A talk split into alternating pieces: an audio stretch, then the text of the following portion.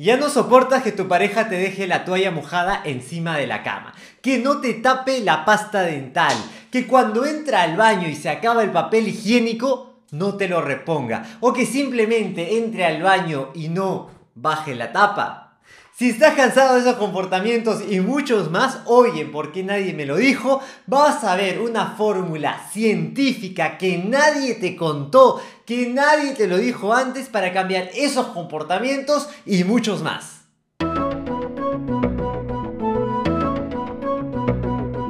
Mundo ha cambiado y la posibilidad de tener conocimiento está al alcance de tu mano. No se puede regresar al pasado. ¿Cuántos errores cometiste y luego viste y era tan fácil? Tan sabido ese pequeño dato Y es que genio no es quien sabe más, genio es quien sabe aplicar. Soy David Laurent y bienvenido a Por qué nadie me lo dijo, el espacio donde entenderemos cómo tomar mejores decisiones y cómo cambiar nuestros comportamientos para mejorar nuestras vidas y negocios. Me presento rápidamente para quienes no me conocen, soy David Lorenz, soy especialista en economía del comportamiento y behavioral design. Llevo hace casi 10 años ayudando a las personas y las empresas a cambiar comportamientos. Hoy, queridos curiosos del comportamiento humano, vamos a ver cómo cambiar esos comportamientos pequeños pero muy molestos que acabamos de comentar al inicio del video. He decidido hacer este video porque hace unas semanas una amiga querida Andrea me contó lo que le había pasado. Ella se mudó a vivir sola con una amiga, su mejor amiga. Pensó que ese, era, ese momento iba a ser un momento maravilloso, un momento en el que iba a poder estar con alguien que realmente ha elegido estar, eh, que la convivencia iba a estar de maravilla. Sin embargo, las cosas no fueron como ella pensaba, porque esos pequeños comportamientos difíciles de aceptar empezaron a nacer. Eso de que me como lo que tienes en la refrigeradora, eso de que empiezo a comer y no llevo mis platos al lavatorio y, los lavo, eso de mm, agarro el papel que está en las áreas comunes, lo gasto y no lo repongo, eso de, de esa serie de cositas que son muy molestas. Andrea después de estar muy emocionada para, por vivir con su mejor amiga, terminó con la relación media desgastada y ahora ha regresado a la casa con sus papás. Porque simplemente no soportó esa vida con esas, esas pequeñas cosas molestas que la agobiaban todo el tiempo. A partir de, ese, de, esa anécdota que me contó Andrea, dije, no, pero esto, esas son cosas que se pueden cambiar. Hay pequeños comportamientos que se pueden cambiar si sabemos la siguiente fórmula. ¿Cuál es esa fórmula mágica? Aquí va. Si ya llegaste hasta aquí, deja tu like para saber que te ha gustado este tipo de contenidos. Déjame tu comentario. Oye, a mí me pasa eso. Eh, me gustaría cambiar ese comportamiento y puedo hacer un video haciendo un plan de influencia para cambiar ese comportamiento que no soportas de tu pareja o de tu roommate. Déjame aquí en el, en el comentario cuál es y haremos un video sobre eso. No olvides suscribirte y darle click a la campanita para que te salgan más videos sobre esto. Voy a hacer toda una serie de comportamiento humano, vamos a hablar de hábitos, de persuasión, así es que no te pierdas eso, si no das clic a la campanita y a suscribirse, probablemente nunca más te cruces con estos videos. Lo primero que debemos hacer cuando queremos cambiar el comportamiento de alguien es definir exactamente cuál es el comportamiento que queremos cambiar y no confundirlo con el objetivo. Vamos a hacer un reto. Por ejemplo, ser ordenado, ¿es un comportamiento o es un objetivo? Ah, no es un comportamiento, es un objetivo. Ser ordenado es un objetivo. ¿Y cómo te das cuenta de eso? Porque si yo te digo, actúa ser ordenado, ¿cómo, cómo actúo ser ordenado? O sea, es muy ambiguo, es muy amplio ser ordenado. En cambio, si yo digo cerrar los cajones, ¿es un comportamiento o un objetivo? Ese sí es un comportamiento. ¿Por qué? Si yo te digo, a ver, actúa cerrar los cajones, bueno, vas y cierras el cajón, ¿no? Es decir, un comportamiento es una acción que no sea ambigua, que la puedas actuar, que la puedas observar. Entonces, vamos a poner otro ejemplo. Estar comprometido, ¿es un comportamiento o un objetivo? Es un objetivo, porque estar comprometido, ¿cómo lo actúas? Hay mil formas, hay mil comportamientos que te llevan al objetivo de estar comprometido.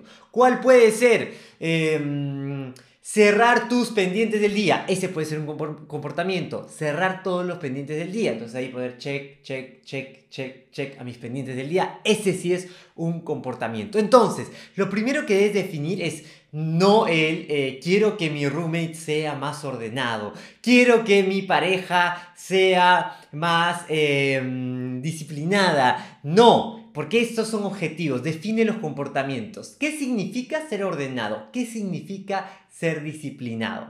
Eh, por ejemplo, ser ordenado puede ser que cierre los cajones, que deja la ropa en el cesto de ropa sucia. Esos son los comportamientos que nos van a ayudar. Entonces, paso 1, define el comportamiento. Vamos a elegir un comportamiento para que sea el ejemplo para aplicar esta fórmula. Hice una encuesta en mi Instagram de estos comportamientos pequeños pero molestos y ganó el siguiente comportamiento. El acabarse el papel higiénico y no reponerlo el acabarse el papel higiénico y no reponerlo fue el comportamiento más votado como el comportamiento más odioso, más eh, molestoso, más incómodo que podemos eh, tener cuando vivimos con alguien. Así es que vamos a hacer el plan de cambio de comportamiento para eso, para la gente que mm, se acaba el papel higiénico y no lo cambia. Voy a dar la fórmula desde el mundo de las ciencias del comportamiento, esa fórmula secreta para cambiar esas acciones incómodas. La fórmula es la siguiente, es la de. Be mad. ¿Qué significa be mad? Significa, voy a hacer la traducción, comportamiento es igual a motivación por habilidad por señal. ¿Eso qué quiere decir? Que si tú quieres que alguien haga algo nuevo, lo que tienes que hacer es poner una señal que le recuerde hacer eso. Dos, poner una motivación. Es decir, que la persona quiera hacerlo porque le mueve hacerlo, porque hay algo que gana, que pierde, hay, algo, hay algo que lo empuja y tiene un deseo por hacerlo. Es decir, porque quiere, porque recuerda porque quiere. Y tercero, tiene que saber hacerlo. Si no sabe cómo hacer eso que le estás pidiendo, no lo va a hacer. Entonces, vamos a ir variable por variable para este caso de la gente que no repone papel higiénico. Vamos. Empecemos por la motivación. Hay tres tipos de motivaciones. Está la motivación personal, está la motivación social y está la motivación estructural. Vamos una por una con el caso de eh, la persona que no repone el papel higiénico. Motivación personal. La motivación personal es que tú tienes que darle alguna razón a la persona, que mueva a la persona, eh, para hacer eso que le vas a pedir. Por ejemplo, tú puedes hablar con tu roommate y decirle, oye, necesito que me ayudas a reponer el papel cuando lo utilices porque en verdad me parece muy incómodo y no quiero pasar malos momentos contigo. Cuando tú le dices eso, ya le estás dando la idea de que si tiene ese comportamiento pueden pasar un mal rato seguramente la persona no va a querer pasar ese mal rato. Entonces pueden, puedes quizás despertar esa motivación en él de, oye, voy a cambiar el papel porque no quiero pasar el mal rato. Eso es el punto número uno, la motivación personal. Dos, la motivación social. La motivación social significa que somos modelados por los individuos que nos rodean, por la tribu en la que estamos eh, viviendo.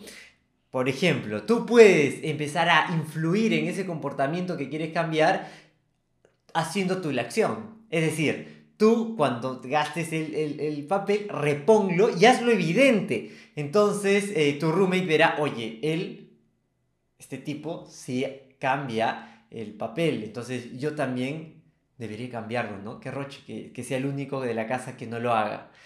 Eso es la motivación social. Predica con el ejemplo.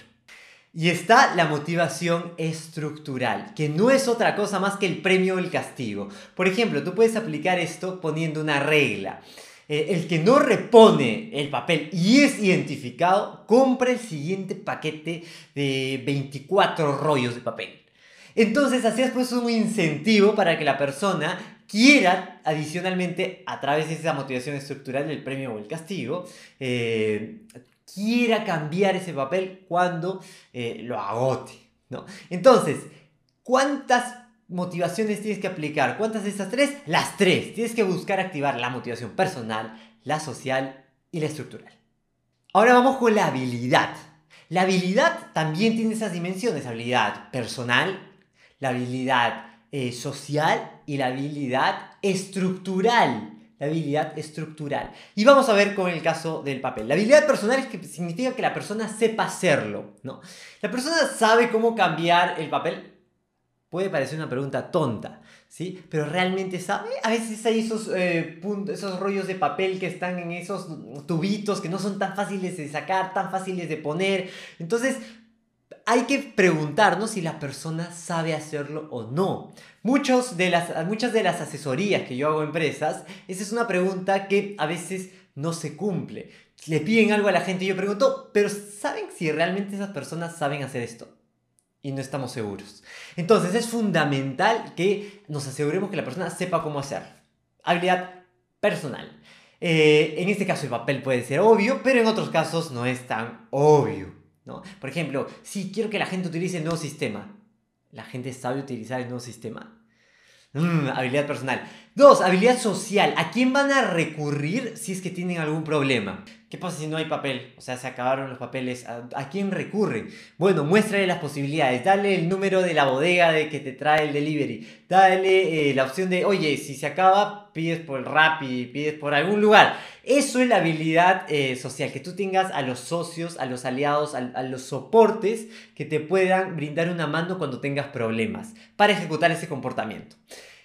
Tres, tenemos la habilidad estructural, que es que el contexto sea propicio para ese comportamiento que te estoy pidiendo.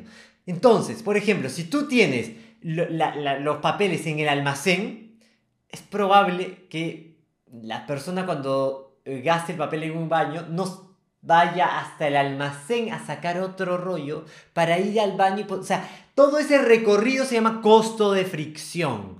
Costo de fricción. Y, el costo de fricción son todos los, las, las, pequeñas eh, tareas, piedras que tenemos que pasar para cumplir una acción. Mientras más costo de fricción haya, menos probable es que ejecutemos la acción. Entonces, eh, no pongas pues los rollos o el paquete de papel eh, en el depósito, no.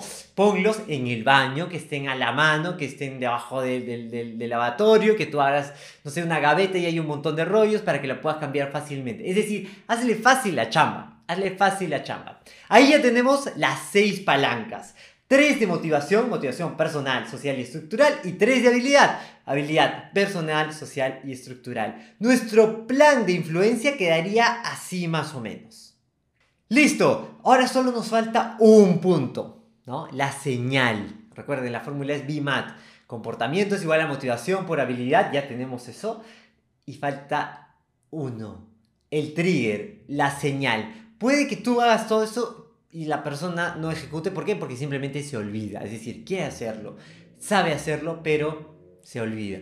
Y ahí está la señal. Quizás puedes ponerle un post-it encima del lugar donde suelen poner el papel en ese tubito que está ahí en el baño y poner si se, acaba el papel, por favor, repónglo, ¿no? O en, el mismo tubo, este, poner, eh, si estoy vacío, ponme un papel nuevo. Es decir, poner alguna señal chiquita que recuerde a tu roommate, a tu, a tu pareja, cambiar y reponer el papel. Esas señales son fundamentales. En un montón de eh, asesorías que, que, doy en, en distintos espacios, suele ser el principal problema, ¿no? Eh, la gente dice, ay, no sé por qué mi equipo no hace tal cosa. Yo pregunto, ¿hay algo que les recuerde hacerlo? No. Si vas a pensar que la gente va a hacer las cosas por su buena memoria, créeme que te vas a, a comer muchos malos ratos esperando que la gente haga las cosas por su buena memoria. Y ya hemos hecho el recorrido por las seis fuentes de influencia y la señal. Las investigaciones muestran que si tú haces esas seis cosas más la señal, las probabilidades que tengas que una persona genere ese nuevo comportamiento se multiplican por 10.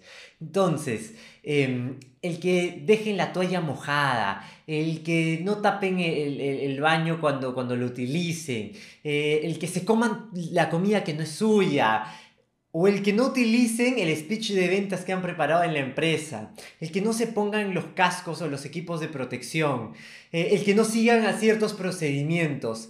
Todo eso son acciones, comportamientos que si nosotros aplicamos un plan de influencia según esta fórmula del BMAT, vamos a multiplicar por 10 las probabilidades de que las personas ejecuten esa acción. Recuerda, saber sobre el comportamiento humano es un gran superpoder que te va a dar la posibilidad de influir, de cambiar ciertas acciones para aumentar el bienestar y la tranquilidad tuya y de las personas a las que eh, puedes lograr influir positivamente. Si te ha gustado este capítulo, recuerda darle like este, en este instante, que es la única señal que yo tengo para saber que te gusta y además es un gran motivador que tengo para seguir haciendo estos videos.